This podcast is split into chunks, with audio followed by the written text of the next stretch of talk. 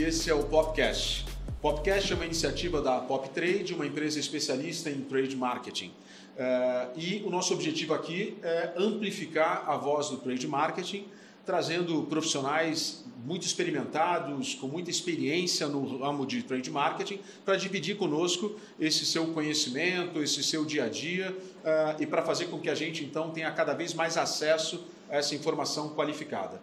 Você pode assistir esse episódio e todos os outros nas principais plataformas digitais e também pode assistir em vídeo no nosso canal do YouTube. Então vai lá, eh, se inscreve para você poder receber as informações dos próximos episódios e se você gostar, dá um like. Eu tenho hoje o prazer aqui, pela primeira vez no podcast, nós vamos falar com duas pessoas, porque é uma empresa muito relevante. A gente vai falar com dois profissionais uh, uh, muito uh, feras da Nelgrid. Estão aqui, deixa eu fazer a cola para pegar o cargo direito. Nós estamos aqui conosco o Fernando Renga. Não, agora eu me atrapalhei inteiro, Fernando. Fernando Rengans. Rengans. Rengans. É Rengans. Que ele é diretor de receita da Neogrid, e com o Vinícius Costa, que é head comercial. Muito prazer, muito obrigado pela presença de vocês. É, é muito legal a gente ter aqui, a gente conversa muito com a indústria, conversa com o varejo, e é muito bacana ter vocês que vêm dessa frente de tecnologia e, e principalmente de dados, né, de conhecimento do negócio, para compartilhar um pouco com a gente todo esse volume de informações que vocês têm e esse, essa tendência de mercado. Obrigado, pessoal. Bacana, Márcio. Obrigado por nos receber aqui. Uma honra estar contigo e estar falando com esse público tão seleto. Que legal, que legal. Bom, a gente sempre começa, pessoal, é, querendo entender um pouco da onde vieram essas pessoas que ocupam esses cargos, né, relevantes nas suas companhias, que experiências tiveram, que curso fizeram, tal. Então, vocês podem dividir um pouco com a gente como é que como é que vocês acabaram aqui? Vou fazer as honras então. Primeiro, obrigado, Márcio, uma alegria estar aqui com você. É, bom, eu tenho uma sou carioca, estou em São Paulo há 14 anos. Antes de vir para São Paulo, tive uma passagem por Curitiba, mas é, historicamente sempre fui uma pessoa de varejo. Né? Então, o mundo de dados para mim tem sido até certo ponto uma novidade, apesar de que no varejo a gente olha para dados e olha para número o tempo todo, Sim. mas você está numa provedora de informações de dados é, é muito mais complexo e ao mesmo tempo muito interessante. Né? O que não te desafia não Sem tira você dúvida, da zona de conforto. É então, é uma alegria. Eu comecei a carreira em companhia de petróleo, na época a Texaco, não está mais aqui no Brasil, é, no mercado de conveniência, que era um mercado que estava começando, era antigamente posto de gasolina era gasolina ponto final. Uhum. Depois eu, eu, consegui passar por essa transformação de posto de gasolina para posto, posto de serviço, né?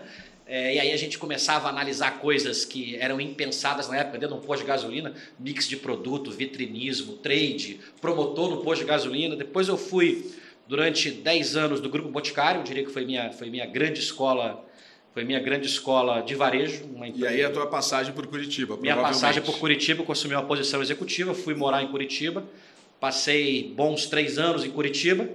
Depois é, é, achei que tinha tido um tempo suficiente lá, que precisava me lançar num novo desafio. E aí vim para São Paulo, onde eu conheci o Fernando, fui para trabalhar em indústria de tecnologia, na HP, fiquei lá alguns, alguns bons tempos. Depois, loyalty, fidelidade empreendi durante algum tempo, a pandemia me pegou em cheio, capotei da pior maneira possível. E aí agora eu estou numa empresa de tecnologia. Então eu posso dizer que eu tive a felicidade profissional de nunca repetir um segmento de negócio na minha carreira. Não, sensacional, é super abrangente a tua experiência, muito bacana isso, muito legal. E você, Fernando? Bom, eu sou gaúcho, né? E dá para perceber. Dá para ver, dá para ver no papo e na fala, né? Não tem muito jeito, não sai do sangue aí. É, mas eu construí boa parte da minha carreira sempre ligada é, ou ao varejo ou a canais de vendas muito B2C e um pouco também B2B. Então eu percorri na C&A, né, olhando o varejo puro, eu fui bastante tempo da C&A, que foi minha grande escola aqui de operação e de chão de loja. Eu fui gerente de loja, fui gerente de operações, né, cuidei efetivamente do que acontecia lá na ponta.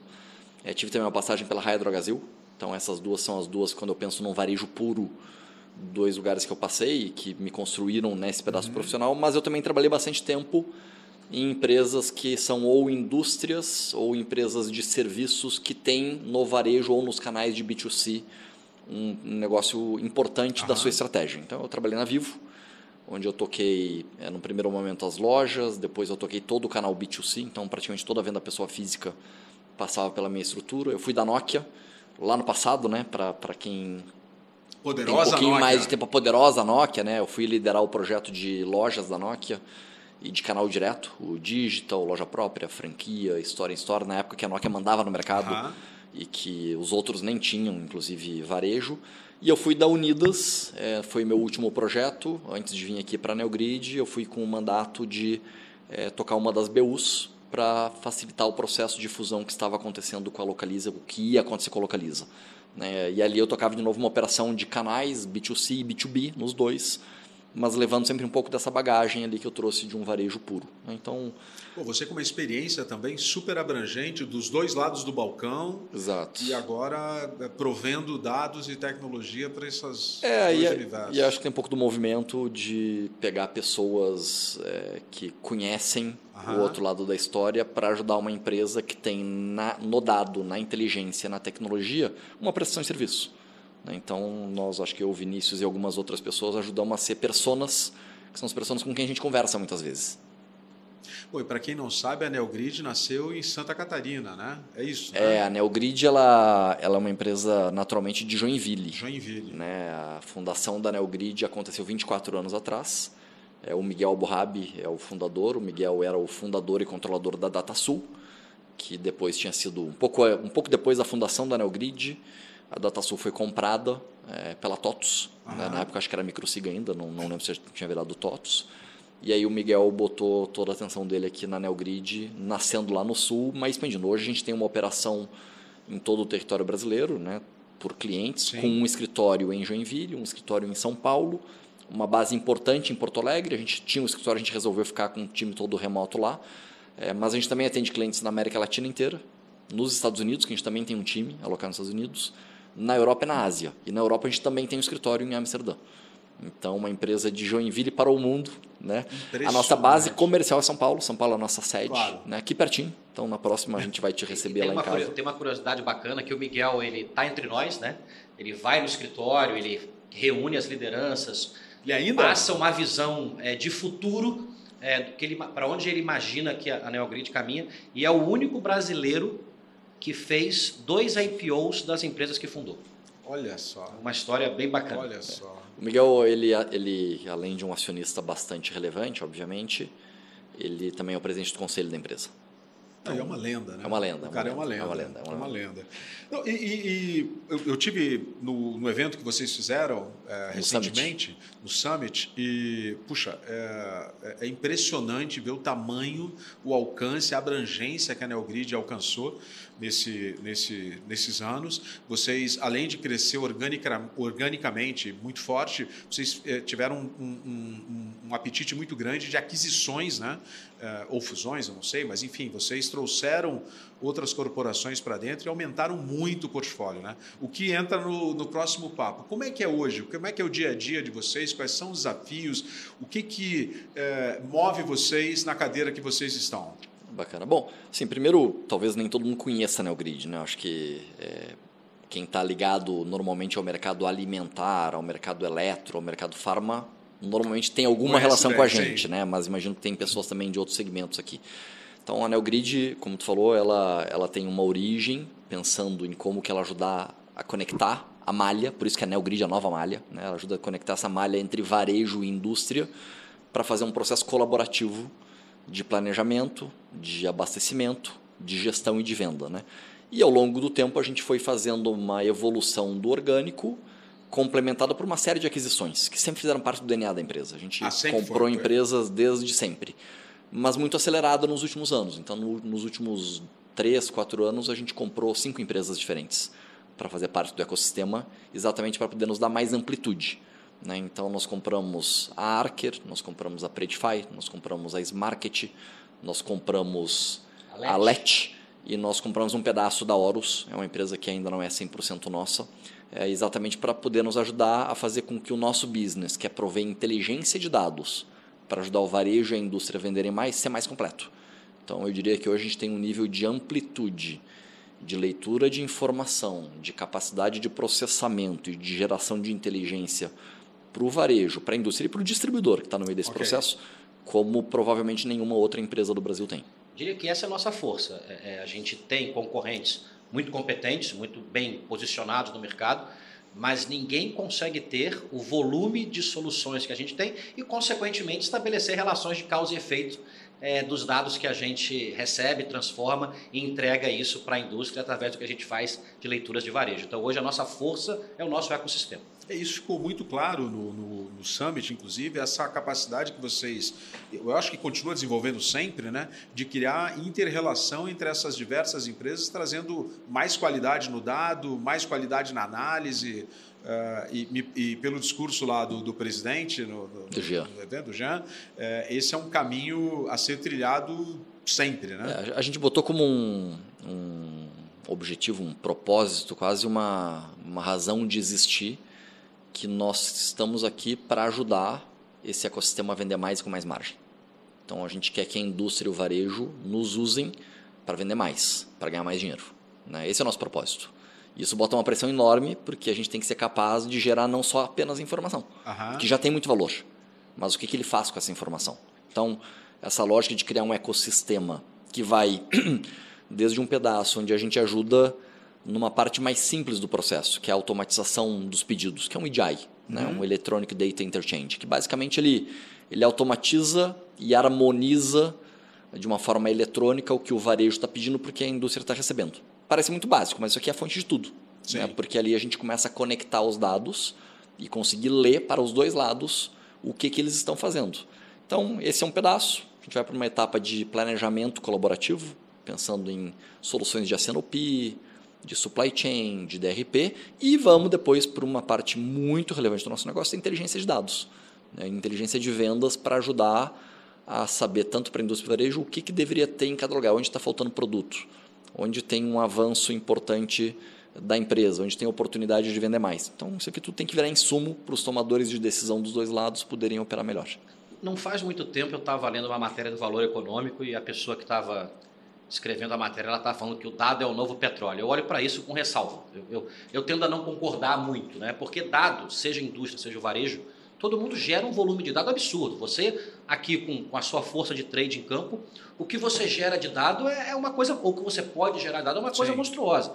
Mas eu acho que, que o verdadeiro petróleo, o verdadeiro valor é como é que eu transformo esse dado em insight para antever tendências e para antecipar o que vai acontecer na ponta, no varejo, no comportamento do consumidor. Então, acho que hoje, é, quando a gente olha para o ecossistema NeoGrid, no fundo, no fundo, o que a gente faz é antecipar tendência. Como é que eu transformo dado em insight, transformo em insight em antecipação de tendência e levo isso para os nossos clientes? Aí está o verdadeiro valor, eu vejo. Eu concordo plenamente com você, Vini. É, não há maior valor do que esse. E vocês têm um desafio muito grande, que é tem, tem dois, duas personas aí, que é o varejo, o distribuidor, enfim, o canal de vendas, e a indústria, com agendas diferentes, e vocês têm uma missão aí de buscar uma agenda conjunta, né? de, de entender qual que é a maneira mais eficiente de se trabalhar para ter um ganha-ganha é uma missão super importante, mas super difícil também, imagino. Ela é difícil e nós temos um papel aqui de sermos isentos, né? Então, a nossa função é, no final das contas, ajudar ambos a vender mais com mais margem. Então, quando eu penso nisso, é, eu sempre penso que no final os dois querem a mesma coisa. Né? E aí, eu, eu trabalhei uma época em shopping também, não te contei. Eu trabalhei em shopping, eu lembro que vira e mexe encontrava alguns lojistas, alguns grandes varejos, e a gente concordava em tudo, menos com o boleto. Né? o, o, boleto era a divergência, né? E eu acho que é a mesma coisa. Então, eles concordam com a mesma coisa. O tema é como que é, essa soma é, na inteligência, no planejamento, na execução, gera mais e não menos. E muitas vezes, onde existe atenção, é quando a abordagem é para alguém ganhar Aham, em cima do outro. Sim. E o que a gente tenta fazer é, pô, dá para os dois ganharem né, com inteligência, com análise, com analytics, com dados, com planejamento, com um bom processo colaborativo, que é o que a gente acredita muito, dá para os dois ganhar mais, não precisa ganhar menos. Não precisa ser a indústria ganhando menos porque o varejo vai ter que ceder, nem o oposto. Pode ser um processo dos dois gerarem mais negócio, seja porque é mais eficiente, seja porque vende mais. Se possível, nos dois. Uhum. E aí tu tem mais venda e mais margem. Não, e vocês têm esse papel, vocês sempre tiveram, na minha opinião, e continuam tendo, até mais, esse papel de provocar essa colaboração, né? Porque uma vez que vocês convencem os dois lados a tratar, a disponibilizar os dados e vocês se dispõem a tratá-los de uma forma eficiente, vocês chamam para a mesa do, as, as, duas partes e fazem com que busquem esses pontos comuns de, de, de sucesso. A, de a gente tem uma temos um acontecendo agora, né? A gente fez, eu vou não mencionar nomes né, nesse momento, mas a gente tem em implantação neste momento um processo que chama de VMI, que é o Vendor Managed Inventory, onde a indústria passa a ter uma atuação muito mais de protagonista na gestão do estoque do varejo, onde a gente está conectando duas das maiores indústrias do Brasil com um dos maiores varejos no Brasil, através da nossa plataforma. E aqui a gente não entrou apenas com a tecnologia, né? nós entramos no processo de é, escutar as necessidades das duas partes, das três nesse caso, que são duas indústrias em varejo, entender as limitações e atuar como um facilitador. Então a gente ajudou essas empresas a sentarem, combinarem as condições, combinarem os termos, chegarem a um acordo usando a nossa plataforma, a nossa tecnologia e sendo muito neutro no meio do processo. Né? E a gente acredita muito que uma vez implantado, tanto essas indústrias quanto o varejo vão conseguir ter um estoque mais baixo, mais otimizado, no lugar certo e vendendo mais. Não, e assim, a gente não pode deixar de mencionar que a gente está num país uma taxa de juros absurda, né? Um, o custo de inventário é muito alto, né? Então, quando você consegue, como o Fernando bem disse, fazer uma otimização desta relação entre indústria e varejo, para que o varejo venda com mais eficiência, calibrando o estoque de uma maneira precisa, é margem no bolso de todo mundo. Então, é, é, essa é uma missão que nos orgulha muito. E, e, eu trabalho com trade marketing a vida inteira tal e um dos das principais dores, uma das principais dores desse negócio é, é justamente essa questão da ruptura no ponto de venda, porque isso é prejuízo na veia para todo mundo. Né?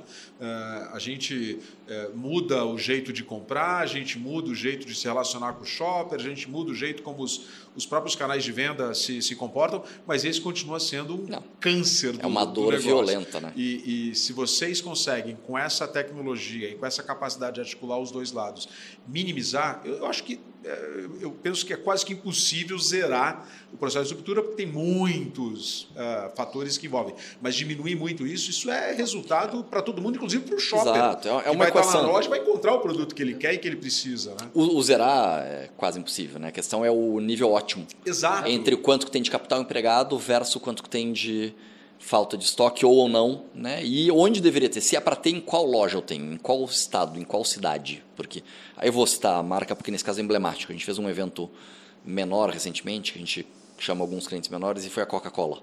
Né? E a menina da Coca falou: pô, todo mundo acha que vender Coca é fácil. Só que se não tiver Coca, não vende. Então, se faltar, não vende. Então, parte do processo é esse. E aí, quando entra numa agenda de trade, imagina fazer todo um esforço de uma ação coordenada entre indústria e varejo para uma atividade numa loja, num grupo de lojas, numa regional e não ter o produto. Sem dúvida. É, é dinheiro desperdiçado. Ou colocar ele pelo preço errado. Aham. Ou fazer a promoção equivocada. É jogar dinheiro fora. Sem dúvida. Ah, o papel super importante. Como é que é a relação de vocês com o, o, com o trade marketing, tanto de varejo quanto da indústria. Esse é o ponto de contato com vocês? É a área comercial? É, quem é o, o interlocutor de é. vocês nesses dois personagens? Nós temos uma amplitude de soluções, né? então eu não, eu não tenho só uma ou duas personas, é, mas o trade sim é uma parte muito relevante das pessoas com quem a gente conversa, tanto no varejo quanto na indústria. Pensando no varejo, é, a gente tem uma das empresas que a gente comprou é a Smarket. E a Smarket é uma empresa de tecnologia para trade do varejo. Ela faz isso. Então a Smarket tem mais de 150 clientes ligados ao varejo alimentar, farma, eletro, alguma coisa de 6C, né, mas principalmente no alimentar. E o que a Smarket faz é automatizar e digitalizar processos que a maioria das empresas faz de uma forma manual. Desde a inteligência da promoção até a execução de um catálogo, né, de uma forma automática, digitalizada, com tecnologia. Então ela gera um ganho de eficiência, um ganho de escala e uma inteligência absurda. Um aprendizado, imagino. Exatamente. Também. E isso, obviamente, entra não só pensando na execução, entra inclusive pensando no financeiro. Né? Como que aquela ação vai impactar o resultado da tua marca e como que tu pode usar isso para conversar com a indústria, para te ajudar a financiar aquela ação, por exemplo. E do lado da indústria, né, quando pensa é, nas principais soluções que a gente trabalha, a própria Smarket tem uma, uma plataforma que é o Colab, que é um processo de é, promoção colaborativa, onde ela ajuda a indústria a fazer alocação de dinheiro dentro do varejo, baseado nesse calendário que ela atua junto com os varejistas. E as nossas soluções de inteligência de vendas elas são muito usadas pelo profissional de trade da indústria. Porque esse cara ele tem que tomar decisões todo dia de aonde ele vai fazer uma promoção, onde ele vai fazer uma ação, onde ele vai comprar uma gôndola, onde ele vai promover algo diferente. Onde ele vai colocar um promotor. Onde ele vai colocar o promotor. E ele tem que saber se o promotor está inclusive funcionando, porque ele pode botar o promotor, ele pode ter o estoque e pode ser que não tenha vendido nada. Uhum. Provavelmente porque o produto estava lá na, na, no estoque e não na ponta de gôndola. Então, o profissional de trade interage com a gente no varejo muito através do Mais Market e através da indústria nesse cara que está pensando lá no sellout. Né? O que, que acontece na ponta com as ações que ele está fazendo. Ele é o único usuário? Não. O diretor de vendas, o diretor de logística, o diretor financeiro, a gente tem algumas soluções que apoiam, inclusive, nesse processo também, são pessoas muito importantes. Mas eu diria que o trade da indústria é um dos caras que a gente mais conversa.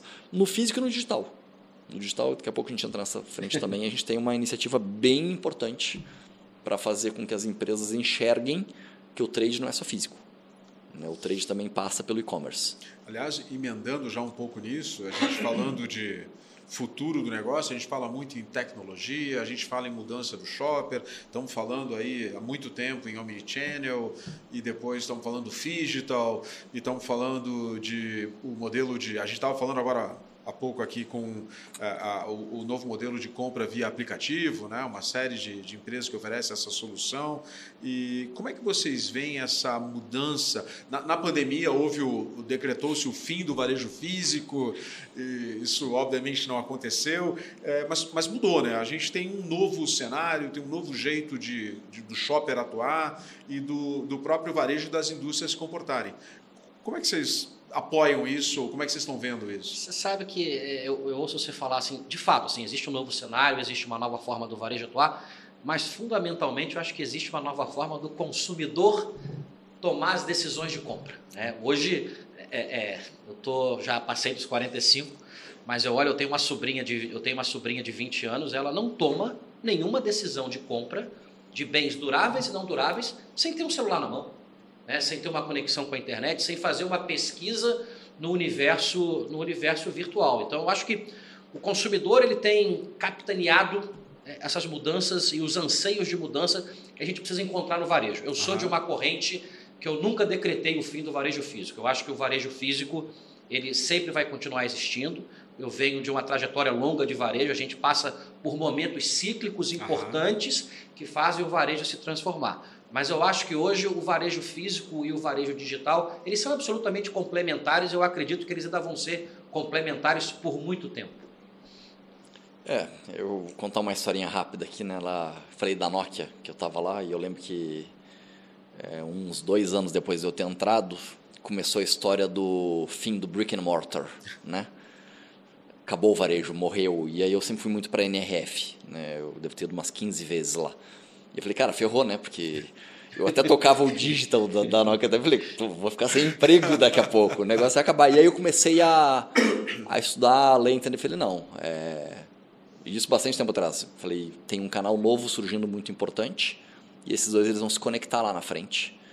E não existe a morte, existe um ressignificado. Exatamente. Então hoje eu vejo que tem um, uma ressignificação ainda em andamento. A pandemia deu uma acelerada, voltou, vai seguir acontecendo uma digitalização patamar, né? e eu prefiro pensar na perspectiva do cliente. Quando eu penso no cliente, em algum momento e cada vez mais, quanto o mais novas pessoas, o shopper. O shopper, ele não, ele não vai mais pensar no canal online e no canal físico, ele vai pensar no que, que ele precisa. E aí as empresas vão ter que ser capazes de atender ele naquilo que ele precisa, que pode ser que seja uma loja, pode ser que seja um site, pode ser que seja um app, pode ser que seja um telefone, pode ser que seja alguma outra coisa. E isso para mim se funde na tua forma de ter o contato com o cliente. E o trade entra embutido em todas elas. Eu não posso ter um trade que pensa apenas no físico, eu não posso ter um trade que pensa apenas online. Eu tenho que ter um trade capaz de conversar da minha marca com esse shopper em todos esses pontos de contato. Para um varejista é uma ótica. Para a indústria é um pouco diferente, porque ela tem que ser capaz de fazer esse trabalho junto com o varejo. Uhum. E, e aí um case bem forte que eu vivi, né? No meio da pandemia lá, eu estava na Drogazil, eu tocava, eu era diretor de negócio da Drogazil. Iniciou a pandemia, a farmácia não fecha. Todo mundo fecha menos a farmácia, né?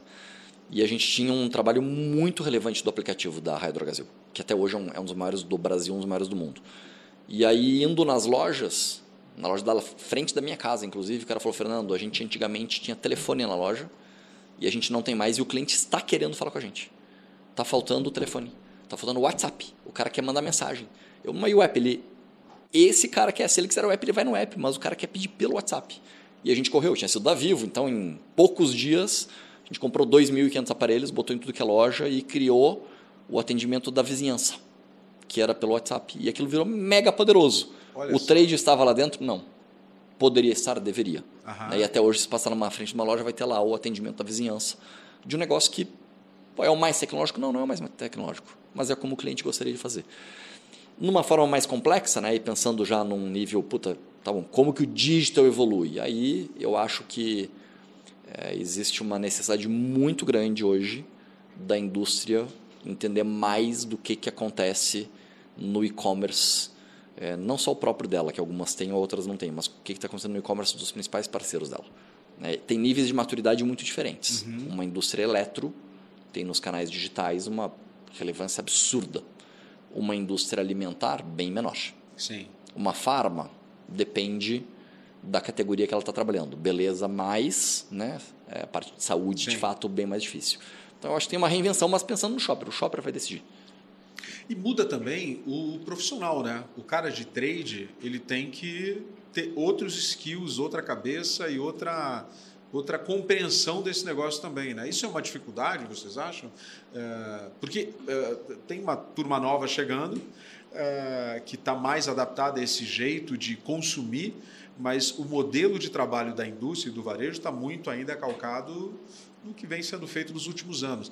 Como é que vocês veem isso, essa nova geração de profissionais, não de consumidores?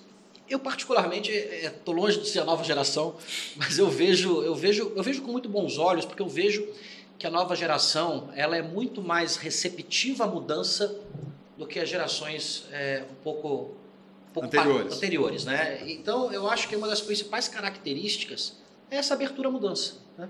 É, é, eu olho para esse movimento que o Fernando acabou de falar, de transformação, e eu tendo a crer que esse movimento ele é um movimento que não tem fim. Uhum. Ele é um movimento que ele vai acontecer e a gente vai ter, em alguns momentos, ciclos na, na, na, humanidade que vão acelerar ou não alguns movimentos. A pandemia acelerou, acelerou muito alguns movimentos. Né? O que nos garante que, Deus queira que não, mas o que nos garante que um outro movimento como esse não pode acontecer. Então, acho que a abertura para novas tecnologias, novos comportamentos, novas ideias, novas maneiras de, de enxergar a relação da indústria do varejo com o shopper é contínuo, não, não vai acabar. E, e, de novo, eu olho com muito bons olhos para essa geração que está chegando, que é uma geração que eu vejo muito aberta ao novo. Eu acho que essa é uma característica marcante e uma característica que vai ser uma característica necessária daqui para frente. É. Mas, mas, tem um choque, né? Porque o Vinícius focou aqui no novo. Tem o não novo, uhum. né? que é o cara que está sentado, muitas vezes, sendo o decisor de algumas uhum. das empresas. Então, vai ter esse conflito, talvez, de gerações que precisa... O novo já vem com a cabeça aberta, precisa também que o, o não novo abra a cabeça para receber essa visão é diferente de como as coisas funcionam. Eu acho que a gente ainda está num estágio distante do ideal. Né? Não, não vejo a maioria das empresas, tem exceções, obviamente, tem empresas espetaculares algumas que nasceram é, no digital, outras que se transformaram no digital, mas eu vejo que ainda é um tema que tem uma necessidade de maior aprofundamento, educação, de captura de bons profissionais, para que as empresas consigam olhar, na minha opinião, novamente, a minha, como o shopper olha. O shopper olha quase agnóstico já. Ele não está pensando hoje, não, ele está pensando o que é mais conveniente para ele. E aí, quando eu penso numa indústria, por exemplo, no tema das personas, tem profissionais diferentes sentados nas cadeiras de trade do mundo físico e nas cadeiras de trade do mundo ainda, digital. Ainda não é, assim. é, o mesmo cara muitas vezes. Então, na maior parte das vezes. Na maior parte das vezes. Então pode ter uma desconexão até da estratégia. Uhum. Né? Se essa pessoa não está coordenando, e às vezes não é só no nível do gerente, do coordenador. Às vezes é na diretoria. E aí, como que tu harmoniza isso? Será que está fazendo uma ação pensando no que é melhor para o shopper ou melhor para o meu canal? Sim. Então, eu acho que. E tem outra questão, a gente conversava antes nos bastidores, quando a gente fala de varejo, a gente normalmente está falando de uma escala muito grande. Uh, e uh, as decisões envolvem muito dinheiro também, tem uma questão de budget. Né? E aí, quando eu tenho alguém sentado numa cadeira de dirigente, com uma cabeça já de eu tenho feito tudo assim, e a, a, a, a aversão talvez à mudança seja maior, a preocupação com a mudança seja maior. Então eu, eu também acho que a gente, eu concordo muito com você que a gente essa nova geração ela é muito preparada para aprender, mudar e, e corrigir, é, mas eu acho que a gente está vivendo ainda essa fase da adaptação, de mudança de geração. É interessante você olhar o mercado brasileiro, você vê os, os apesar da gente ter aqui é, players de varejo globais, a gente ainda tem no Brasil uma característica muito forte, que os players médios e alguns grandes, eles vêm de uma origem familiar, cuja família ainda opera o negócio. Né? Muitas vezes. Muitas vezes. Na então, grande, eu diria que na grande na maioria. Grande maioria o varejo brasileiro maioria, é mais nacional é, do que internacional. E, e, e, apesar de você ter, é, você tenha diferentes gerações de família operando o negócio ali.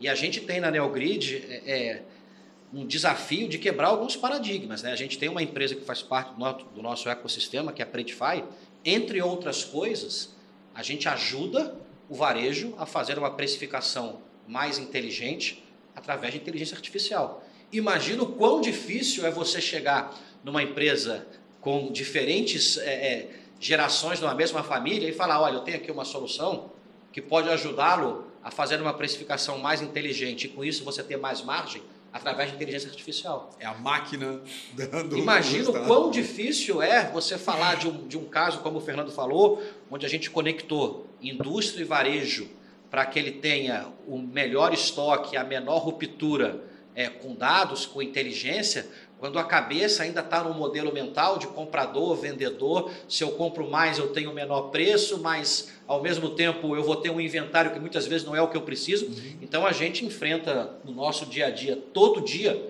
o desafio de quebrar paradigmas e estar tá à frente, capitaneando e sendo a locomotiva dessa mudança através das informações que a gente tem no ecossistema NeoGrid muito, é muito interessante isso, né? Quando você vê que o caminho está apontado, mas a gente ainda tem uma estrutura aqui que está se adaptando, está entendendo como é que vai ser. Eu acho que ninguém nega, é difícil negar é. ou, ou, ou, lutar contra, mas engajar também dá, tem dor, né? Tem dor envolvida é, no O Fernando ele está na Neogrid capitaneando o que a gente gosta de chamar de uma máquina de vendas, né? Mas a gente tem o cuidado de falar que é uma máquina de vendas humanizada, né?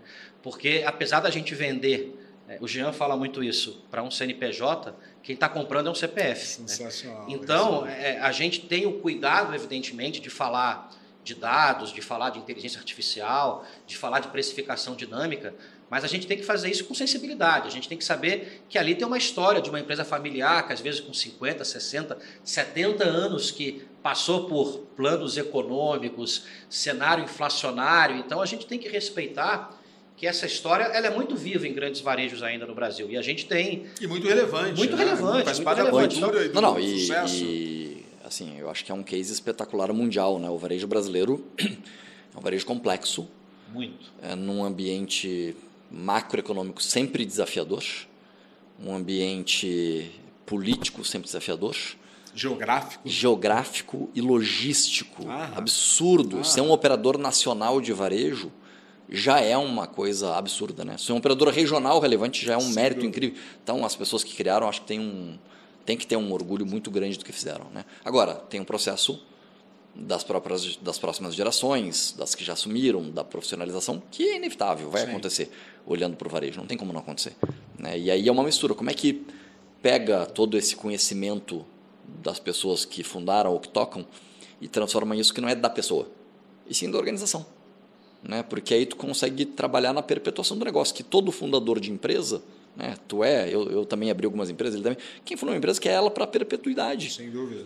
E se aquilo ficar concentrado em um, não vai acontecer. Então, a, a disseminação, renovação é a renovação, o empoderamento das novas gerações, dos novos profissionais e a adoção de duas das coisas que a gente faz. Né? Então, eu não acredito na morte do varejo físico, ao contrário, como eu já falei. Mas eu acredito na morte das empresas que não souberem usar dados. E acredito na morte das empresas que não souberem usar a tecnologia. Só que eles não são o fim, eles são o meio. Sim, sim, sim. Eu tinha um chefe meu que falava isso aqui: a tecnologia não é o fim. A tecnologia é um viabilizador para alguma coisa. Só que se tu não tiver ela, essa alguma coisa pode ficar quase impossível de ser atingida. Então, isso precisa acontecer na minha visão. E aí eu fico feliz de estar numa empresa que faz os dois, né? Eu sou viabilizador de negócio aqui. E já que vocês são, então, esses viabilizadores, que vocês têm acesso a tanta tecnologia, a tantos dados, o que vocês preveem aí para os próximos anos, falando de, dessa relação indústria-varejo, consumo, trade marketing? Quais são os, os desafios e, e quais são as oportunidades que vocês estão antecipando? Bom, eu, eu vejo talvez a maior tendência para mim aqui é um esforço de um trabalho colaborativo. Eu vou de novo, a tecnologia não é o fim, é o meio. Uhum. Então eu vejo uma necessidade muito grande de um avanço na colaboração entre os diversos stakeholders dessa cadeia, que é o início da minha conversa contigo aqui. Então, Isso é um pouco de doutrinação, então, você, você acha? Eu acho que tem uma doutrina, tem um aprendizado, tem uma baixa da guarda. Respeitando, óbvio, que cada empresa tem o seu interesse, claro. mas numa necessidade de que para fazer mais negócios e melhores, ou esses dois pedaços ou esses dois elos se conectam, ou tem um problema grande. Eu estava semana retrasada no evento anual da ABAS, Associação dos Atacarejos do Brasil, e curiosamente o título do evento deles era fazendo a colaboração entre varejo e indústria e o, os próprios atacarejos chamando a indústria para esse esforço, né? Que é um segmento o atacarejo brasileiro hoje é mais de metade do mercado alimentar do Brasil em 10 anos. Em todos os podcasts ele é tema é. porque é muito relevante. Ele a gente pode gastar um só nele, ah, porque ele já mudou, dúvida. ele já não é mais o atacarejo que a gente conhecia. Sem ele dúvida. já mudou completamente, é outra história, mas é impressionante a força desse negócio. Então, a gente acredita muito nisso, na colaboração. A gente também acredita muito no uso da tecnologia e dos dados para gerar insights acionáveis, para gerar inteligência e decisão que vai fazer com que as empresas acertem mais e mais rápido para que quando errem, errem menos e também mais rápido. Então isso para mim é irreversível. E o crescimento né, da inteligência artificial, é, de algoritmos, de formas que às vezes a gente ainda nem conhece, que vão dar capacidade das empresas operarem melhor, mais rapidamente, ao mesmo tempo uma oportunidade para os que souberem usar, mas é uma baita ameaça. Porque quem não souber usar vai ser é massacrado. Bonito, né? Tudo isso aí, meu último ponto que eu não quero tirar, tudo isso não elimina a minha maior crença que eu tenho no mundo do varejo, que é o varejo é um negócio de pessoas para pessoas. Então tudo isso aqui está no meio. Segue sendo um negócio de pessoa para pessoa, onde o olho no olho, isso aqui pode ser no digital inclusive, o olho no olho e o contato direto é uma competência quase incopiável. Uhum. Né? Então eu acho que isso é muito, muito, muito forte. Alguns perdem esse negócio, tem alguns que conseguem alguns ser... se perdem pela tecnologia. Se né? perdem pela tecnologia. É. Né? É e, e, e, esse tema eu acho que é mais do que nunca num mundo cada vez menos humanizado, uhum. num mundo cada vez mais mecanizado, mais tecnológico, que é fundamental, eu defendo isso. O ser humano passa a ser cada vez mais importante. Porque esse é o papel dele. É humanizar a relação, humanizar a compra, humanizar, humanizar aquele momento. Coisa. Não existe nada melhor do que isso. Uhum. Né? É uma então, relação transacional. Para mim é, é muito louco, né? Que puta, o que era mais importante no início do varejo segue sendo mais importante agora e vai seguir sendo, desde que esses enablers estejam colocados no meio do caminho. Eu vou concordar com tudo que o Fernando falou, até porque é meu chefe, então recomenda-se não, recomenda-se, recomenda-se não discordar muito, mas eu acho que eu colocaria um tempero em tudo que ele falou, que um, um país continental como o Brasil, a gente tem desafios logísticos monumentais. Então, e a Neogrid nasceu é, é, em grande parte para sanar dores logísticas. Né? Então, eu acho que, é, botando um tempero a mais nesse, nesse cenário que ele colocou, eu acho que tem uma barreira logística ainda a ser vencida. Logística ainda é algo muito relevante na composição de custos. Logística tem um impacto super relevante na formação, na formação do Sim. preço final. Como é que a gente otimiza a logística no Brasil? Como é que a gente junta diferentes players para ter uma logística mais inteligente. Como é que a gente avança na agenda de infraestrutura no Brasil? Eu acho que a indústria, público, né? eu acho que a indústria tem um papel protagonista no avanço dessa, dessa agenda falando de infraestrutura, falando de, de uma agenda tributária que está aí, é, é, é, um tema que estamos falando todo dia e parece uhum. que agora a gente destravou uma pauta importante que já vinha travada há muito tempo. Então a gente também tem soluções, a gente também consegue navegar, prover soluções, prover inteligência logística que faz com que essa cadeia funcione de uma maneira mais azeitada. Sem dúvida. Esse eu acho, Vinícius, que é um, um, grande entrave do Brasil como um todo, a questão logística. E dentro de um processo de evolução, ou resolve ou resolve. Não tem outro jeito, né? Porque não adianta colocar tecnologia, não adianta não. colocar performance se não tiver a capacidade é. de. Não, o conexão. custo para fazer negócio dado a restrição logística é absurdo, né? Tu tem que ter ou muito CD muito espalhado para ter velocidade, ou muito custo de transporte, ou muita ruptura é algo tu vai é abrir mão. Né? Então é, é, um, é um problema grande. Vocês, é, para finalizar aqui, uma curiosidade, vocês como empresa então de tecnologia, vocês são uma empresa de tecnologia. Sim, sim. Quanto por cento do teu pessoal é de tecnologia pura, é desenvolvedor? Vocês estão aqui comerciais e tal, tudo bem, como eu, mas quem, quem codifica lá? É muita gente? É bastante. É, se pensar na massa da empresa, né, nós somos mil aproximadamente hoje espalhados pelo mundo é, tem algumas áreas que concentram volume. Já respondo a tua pergunta. Tá. Precisa contar a história. Né? Sou vendedor. o vendedor tem, não pode só dar o preço. Dúvida, né? Só contar o preço não vale nada. Né? Tem que contar a história. Então, onde é que estão os nossos grandes públicos? Um no time, obviamente, comercial, né? que é a equipe que eu lidero aqui, que, que é quem tem que estar com o cliente vendendo. Tem um segundo muito grande também, que a gente chama de Customer Success. É o time é, que é mais do que um atendimento esse cara tá lá na ponta com os nossos clientes para ajudar ele a ter sucesso naquilo que ele comprou. Então, pô, ele comprou uma ferramenta X, aquela ferramenta, se ela não for usada da forma correta e não gerar valor para ele, ele está gastando dinheiro. Então, esse time está muito custo. focado em como que tu usa mais aquilo que tu comprou, como usa melhor. Quem está usando bem para te trazer benchmark, como que ele ensina e capacita o cliente para ter sucesso na compra que ele fez. Tem um terceiro grupo, que é o time de produto né, que está pensando na oferta, em qual é a solução, como que ela deveria funcionar, para que tipo de pessoa, em que preço, em que condição. E o grupo de tecnologia. Eu vou misturar esses dois, porque tecnologia e produto se juntam muito. Né? Aqui a gente tem, é, acredito que algo perto de uns 30% da empresa alocado nesses dois segmentos. Um exército. Né? Exato, porque é dali que sai qual é o produto que eu tenho que ter e aí depois o desenvolvimento para que esse produto seja realidade e ele se mistura porque de fato mistura. Sim, né? sim. Então a pessoa que está desenhando o produto está trabalhando com um time de tecnologia e o trabalho acaba sendo um trabalho feito a várias mãos para que, que aquilo aconteça. Que bacana, que bacana. Olha, muito, muito legal uh, conhecer um pouco mais da, da empresa, da Neogrid, conhecer um pouco mais da experiência, rica experiência de vocês, aí, os mestres do varejo. Uh, e para finalizar, eu queria saber o seguinte: quem são o Fernando e o Vinícius sem o crachá da Neogrid, fora do trabalho? O que vocês gostam de fazer? Quais são os seus hobbies? Quais são as suas eh, paixões eh, fora do trabalho? Conta aí. É, eu, eu, eu, é muito fácil responder essa pergunta para mim, né? Eu posso dizer para você que eu sou trabalho numa empresa de capital aberto, moro num, num, grande centro urbano como São Paulo, adoro essa vida como cosmopolita, mas no fundo, no fundo, eu sou um caiçara. Então, é, é, sou do Rio de Janeiro, minha família há 30 anos tem casa em Angra dos Reis, né? e é lá onde eu me realizo, é onde eu me reenergizo. A gente tem um barquinho pequenininho que bota na água ali para navegar entre a Baía da Ilha Grande e Paraty. Então, quando eu quero é, é, me sentir bem, me sentir à vontade, quando eu quero descansar e relaxar, eu gosto de estar numa vida caiçara entre Paraty, Ilha Grande, comendo um peixe com banana, numa praia é, preferencialmente deserta, e se eu puder estar num lugar que nem luz tenha, eu realmente me desconecto e ao mesmo tempo isso me reenergiza, me faz pensar um pouco sobre futuro, sobre inovação. Então, é o que eu gosto, né?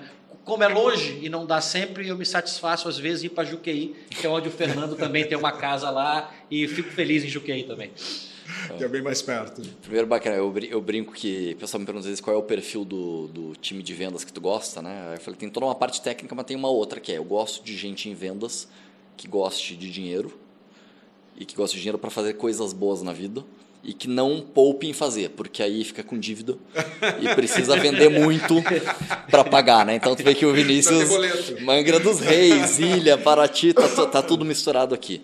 É, eu tenho algumas coisas que eu gosto bastante, né? Então eu sou um explorador, eu gosto muito de viajar e gosto da aventura da viagem.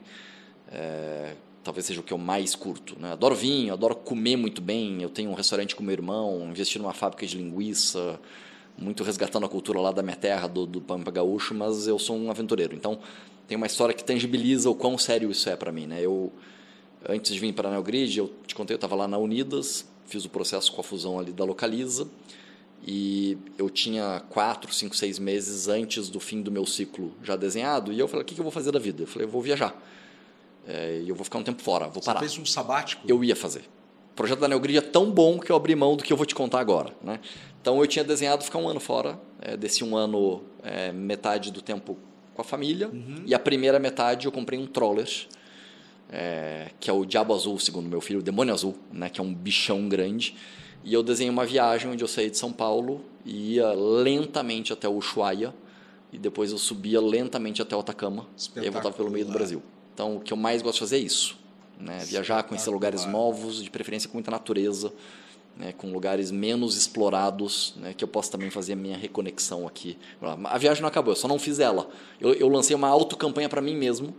Que eu falei para o Jean que ele tinha que aceitar, que se eu sequencialmente ajudar a fazer o resultado X, eu ganho o meu sabático não de seis meses, mas três meses para poder fazer essa viagem aí. Espetacular, espetacular. Bom, vocês dois então são de muita conexão com a natureza, muita conexão com o, com, uh, com a exploração, não deixa de ser. Você Sim. gosta de vela também, muito legal, muito bacana. Gosto muito de vela também, gosto muito de viajar. Meu problema é que eu sou um cara que não gosto muito de dirigir. É. Eu sinto sono dirigindo. Então, eu gostei quando você falou lentamente. Aí eu adorei. É, pessoal, essa, essa viagem o pessoal faz, eu já vi vários. Eu a gente faz dois mil quilômetros por dia. Eu, eu li, é eu li muito as pessoas fazendo Ushuaia e sempre me assustava, porque é muito longe.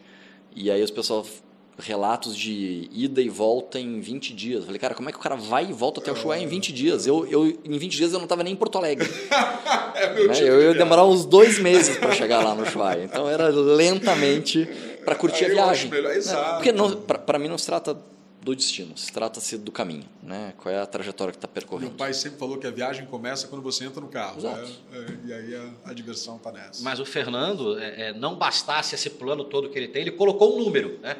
Quando a gente atingiu o número X, ele negociou lá com o Jean, que é o CEO, que ele vai fazer essa viagem. Então o time inteiro está embarcado nessa viagem, né? Porque a gente precisa do número e porque a gente também, um mêsinho de férias também do Fernando, não vai fazer mal a ninguém, entendeu? Então a gente está ali empenhado em fazer essa viagem acontecer. Tem duas, né? Tem uma campanha, eu vou te convidar quando bater, a gente fez uma que ao acontecer, a gente Está no escritório novo, super bacana aqui pertinho. E eu já tem, conheci. É lá, tem aquele Aliás, rooftop. é o escritório mais legal, pessoal, que eu conheci. Eu já conheço ah. escritórios muito legais, de empresas icônicas aí, mas o escritório deles é, é incrível. É espetacular, né? E aí tem aquele rooftop maravilhoso, né? Eu, como bom gaúcho, olhei para ele e falei, cara, fazer um fogo de chão. Oh, Nesse rooftop é algo inimaginável. Aí eu comecei a falar, o já não, tu tá louco não? Eu falei, já, cara, um dia eu vou fazer.